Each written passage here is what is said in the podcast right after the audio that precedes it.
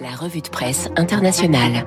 Bonjour Alexis Carclins-Marchais. Bonjour François. Partenaire chez 8 Advisory avec nous chaque euh, vendredi matin pour la revue de presse internationale. On commence avec le FT, le Financial Times et les sept groupes qui tirent les indices boursiers américains. Oui, à première vue, ceux qui étaient pessimistes à propos des marchés boursiers en début d'année se sont trompés, François. Il y avait une forme de pessimisme qui était liée à une anticipation des effets de la remontée des taux, une anticipation de récession. En réalité, l'économie américaine a continué de tourner et l'indice S&P 500, le S&P 500, qui regroupe 500 très grandes entreprises américaines, a progressé en réalité de 14% depuis le début de l'année. Il reste encore deux semaines, mais enfin, on anticipe que d'ici fin juin, le marché boursier américain aura connu l'un des meilleurs semestres depuis 20 ans. Mais, comme le souligne le Financial Times, il faut regarder ce qu'il y a derrière, car ces progressions boursières sont avant tout liées à quelques sociétés. Je vais vous les citer, les sept, presque les sept mercenaires, les sept, les Big Seven, hum. Apple, Microsoft, Alphabet, Alphabet c'est Google, Amazon, Tesla, Meta, Meta c'est Facebook, et Nvidia. Ces sept groupes ont vu leur cours boursier progresser entre 40 et 180% depuis le début de l'année, alors que les 493 autres sociétés de l'indice, en cumulé, sont restées stables. Ah oui. Voilà, donc il y a 5 Sachant et en plus, c'est les plus grosses. voilà, euh, voilà, 5 de ces sociétés représentent 25% de la capitalisation boursière de l'indice.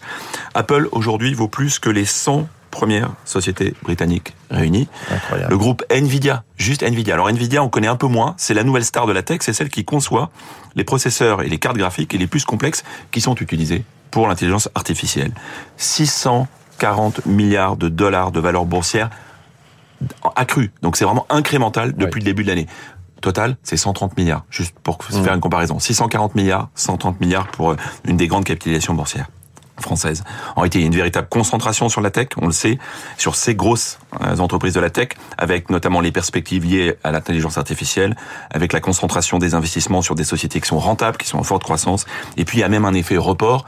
Beaucoup d'investisseurs lâchent certaines entreprises dans le monde euh, ou euh, capitalistique, beaucoup de beaucoup de, pollution, et se tournent vers ces sociétés de la tech. Alors il y a des conséquences. Hein. Des conséquences d'abord, il y a une crainte que pour les plus petites entreprises, ça soit difficile d'accéder au marché financier, et puis d'autre part, pour les gestionnaires d'actifs, qui souvent achètent de l'indice pour se couvrir, eh bien ça va devenir plus compliqué parce que quand vous avez un indice qui dépend d'un secteur ou de quelques entreprises, il est beaucoup moins fort pour se couvrir. Comme le dit et le résume très bien un responsable de l'OCDE, bah, les marchés de capitaux américains aujourd'hui, ça ressemble un peu à la Ligue des champions en football. Elles sont dominées par quelques clubs, ici, par quelques entreprises, François. Voilà, quelques entreprises. En, France et en Europe, la plus grosse capitalisation boursière, c'est LVMH. LVMH 400, ailleurs, plus de 400 milliards. Voilà, 461 milliards euh, en dollars.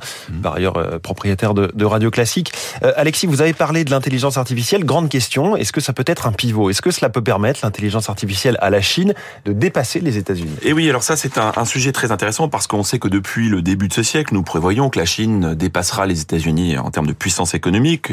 On parle de 2030 environ. La réalité, c'est qu'aujourd'hui, la reprise chinoise post-Covid, eh elle pâtit, elle s'affaisse. L'investissement privé, par exemple, a reculé au mois de mai en Chine.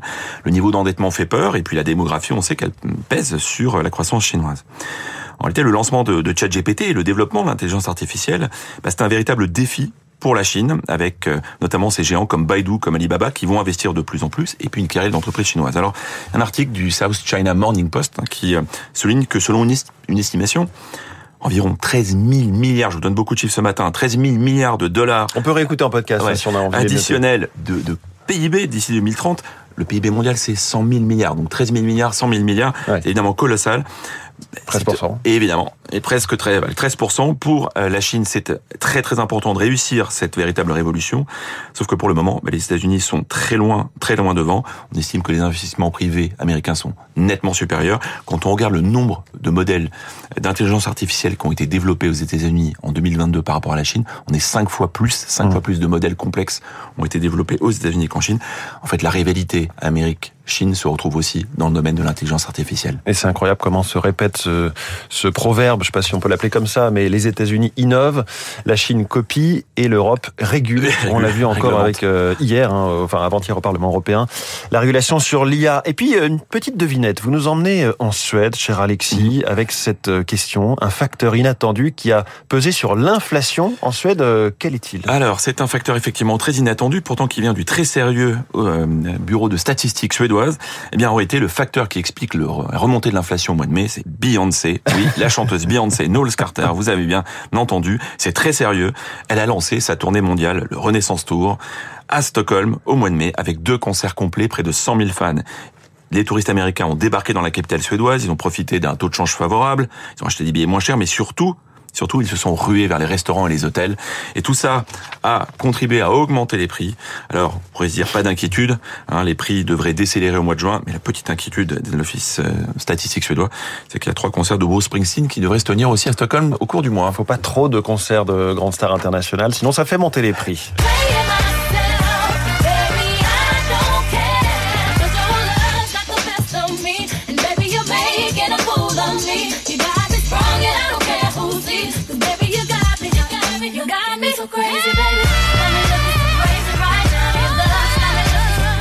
Crazy in Love de Beyoncé pour euh, terminer cette revue de presse internationale. Merci beaucoup, Merci Alexis Karklins. Marché. On passe